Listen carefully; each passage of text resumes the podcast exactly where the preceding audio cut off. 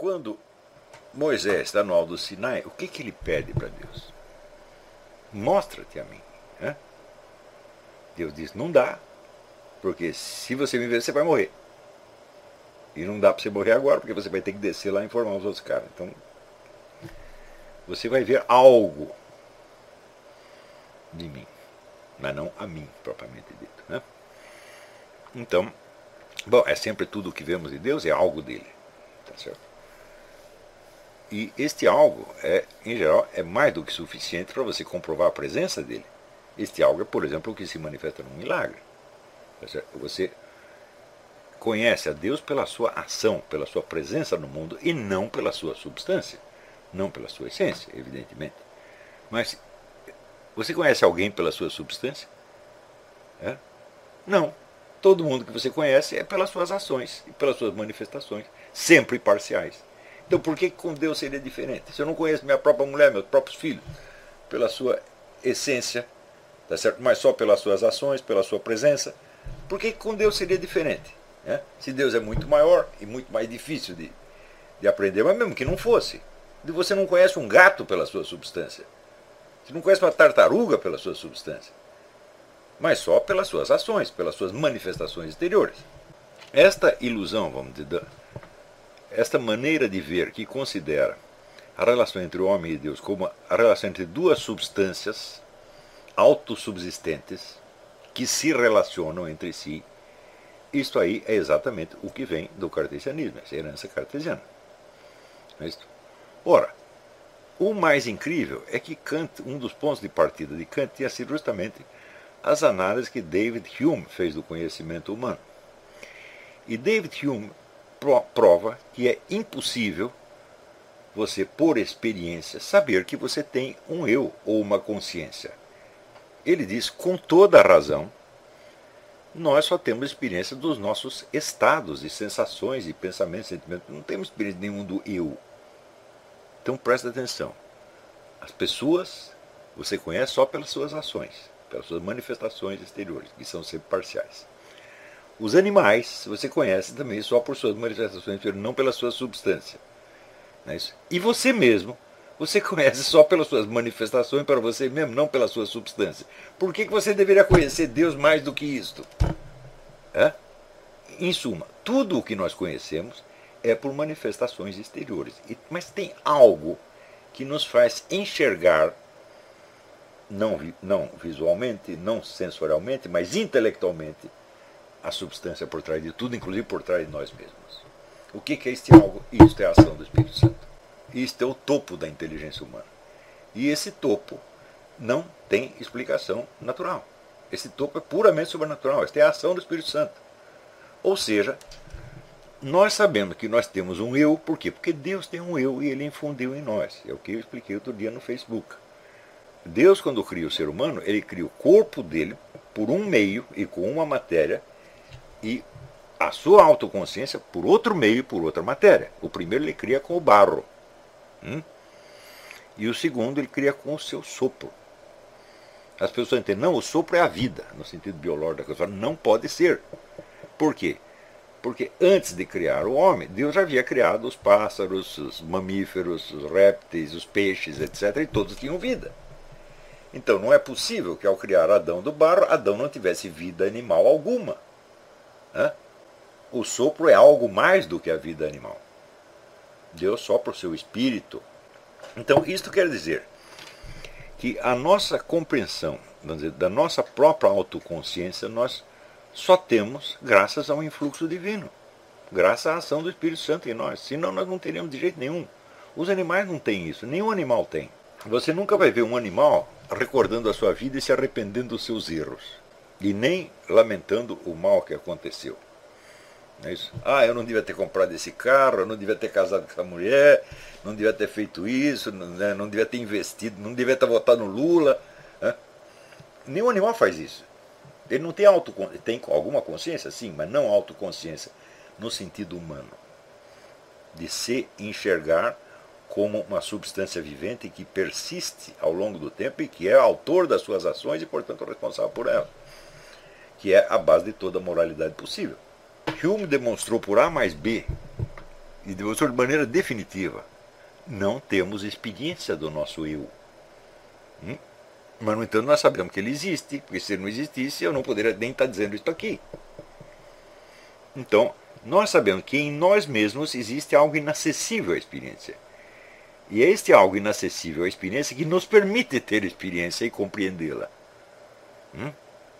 Ora, a prece é justamente uma aproximação deste núcleo da autoconsciência, hum? na qual você busca vamos dizer, a raiz da autoconsciência no Espírito Divino. Como é que você faz isso? Você não pode sair para fora da sua autoconsciência.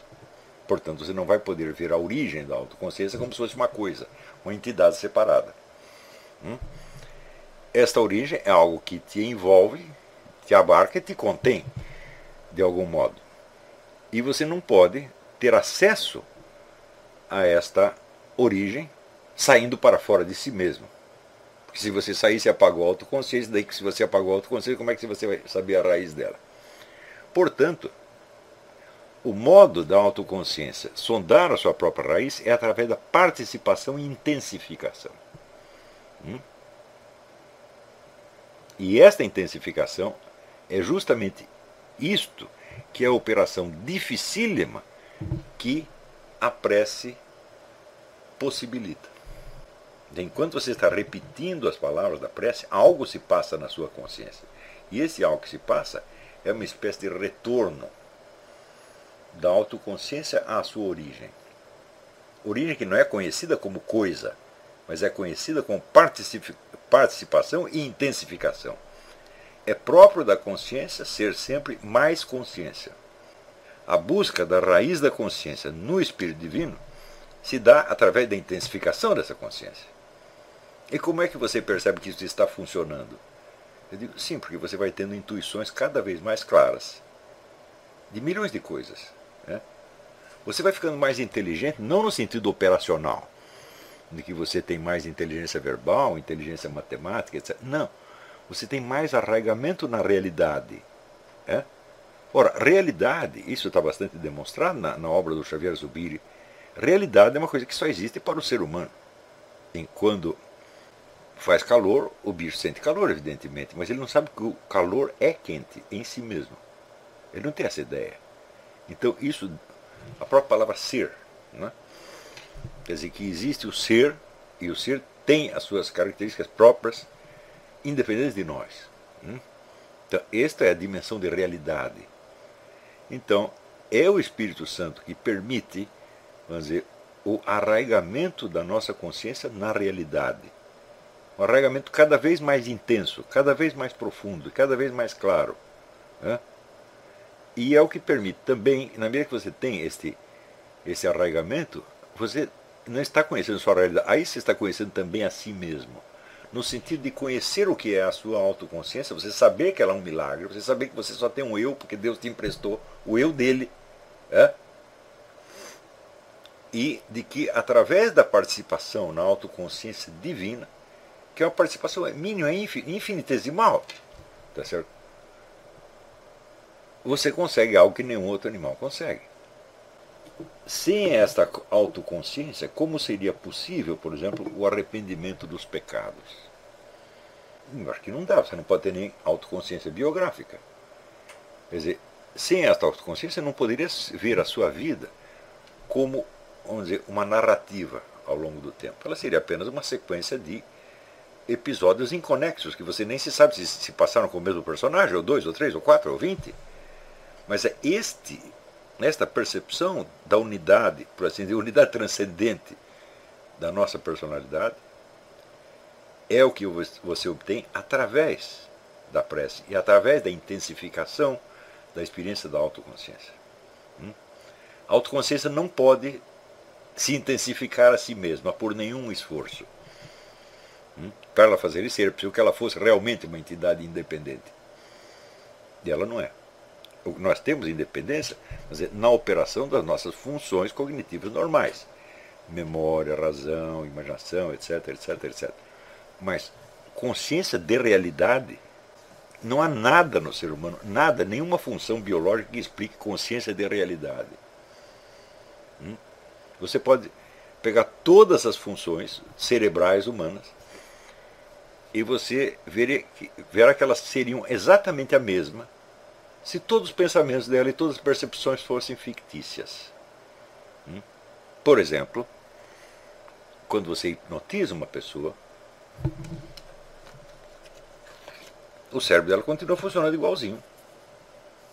As funções estão lá. É só a consciência que não unifica. Então, a própria existência daquilo que os escolásticos chamavam sensos comunes. O que é os sensos comunes? Você tem os cinco sentidos. E você ouve, por exemplo, um gato miar e você vê o gato miando. Como é que você sabe que o gato que você está vendo é o mesmo que está miando? Ou existe uma outra função que junta os estímulos dos vários sentidos, ou isso seria impossível. Né? Isso, evidentemente, o senso comum não é todo o senso da realidade, mas ele é uma parte importante dele. Então, o funcionamento deste senso de realidade é uma coisa que não se explica fora da ação do Espírito Santo. Um dos motivos pelos quais você ora é você estar falando com você mesmo em busca daquilo que Paulo Claudel dizia: Deus é aquele que em mim é mais eu do que eu mesmo. Hum, isso quer dizer que a nossa identidade, a nossa é, egoidade, por assim dizer, ela é muito imperfeita e muito tênue. Ela se desfaz. Tá certo? Nossa, nossa consciência, autoconsciência, ela se dissolve no fluxo dos acontecimentos, no fluxo das impressões. Então é preciso restaurá-la de novo e de novo e de novo. Note bem, restaurá-la não é na esfera moral. Hum? Eu quero me lembrar dos meus pecados para eu me arrepender. Fala, não, para você se arrepender dos pecados, este a possibilidade do arrependimento moral depende de uma identidade cognitiva anterior. Sem a identidade cognitiva, como é que você teria o senso da autoria e, portanto, o senso da responsabilidade pelos seus atos? Impossível. Então, qual é a primeira coisa que Deus quer de você? Que você se arrependa dos seus pecados, seja bonzinho? Jamais. Ele sabe que isso é impossível se você não tiver autoconsciência. E que se você não ter autoconsciência nenhuma, se ele mesmo não estiver continuamente reforçando esta autoconsciência. Está entendendo? Então, primeiro, a autoconsciência cognitiva. Né? Depois, autoconsciência moral. Mesmo porque a maior parte da moralidade se refere a atos que você faz para com outras pessoas. É? Mas, que importa os seus atos para as outras pessoas se você, na sua no seu próprio trato com você mesmo, você é falso? Você não se conhece e não quer conhecer. É? Então, todo o seu arrependimento é puro teatro. Você não sabe exatamente qual é o seu pecado. Né? Eu, por exemplo, já tentei uma vez fazer a lista dos meus pecados, eram tantos que eu não vai dar. Se eu for assim, materialmente, um por um, não vai dar. Então eu tenho que ter uma apreensão mais profunda de ver qual é o princípio maligno em mim que me fez fazer tudo isso. E você se arrepende do princípio, portanto, das suas consequências. Hã? Tudo isso é uma operação de que tipo? Cognitiva. Hã? Então, algo de Deus você conhece em você mesmo. É o que dizia Santo Agostinho. A verdade está no interior do homem. Não é isso? Então, estar no interior não quer dizer que seja subjetiva. Hum? Porque toda a parte subjetiva não é totalmente nossa a nossa parte subjetiva, a nossa função, razão, memória, etc. Tudo isso aí vem misturado com hereditariedade, com influências culturais, etc. Não é isso, não é totalmente nós. Isso é parcialmente. A única coisa que é realmente nós é o núcleo da autoconsciência. E o núcleo da autoconsciência é precisamente aquela parte que fala com Deus. Não com Deus que está fora julgando você pela sua conduta, tá certo? mas com Deus que está insuflando a sua autoconsciência naquele mesmo momento e fazendo você se conhecer e, portanto, aí sim você pode ter alguma orientação na vida moral. Orientação que o Kant está exigindo que você tenha sem ter essa antecipação cognitiva. Portanto, qual é o efeito global da, da, da, dos pensamentos de Kant a respeito da oração e da religião em geral? Tornar a religião impossível. Sem negá-la. Ao contrário, purificando-a. Ele purifica tanto né, que ela se torna impossível. Né? Ele quer ser mais santo que o santo, mais santo que o próprio Deus, de algum modo. Né? Então, Este purismo extremo, é, vamos dizer, é uma coisa que se disseminou muito no mundo protestante. Embora em vários pontos é, o Kant desminta os dogmas protestantes. Ele, não, não precisa me abordar isso hoje, mas mais adiante ele entra em um conflito tamanho com Lutero e Calvino que a gente entende por que, que tantos protestantes aqui ficam bravos com ele. Né? É, mas não é esse o ponto. Não é essa a nossa perspectiva. Tá certo?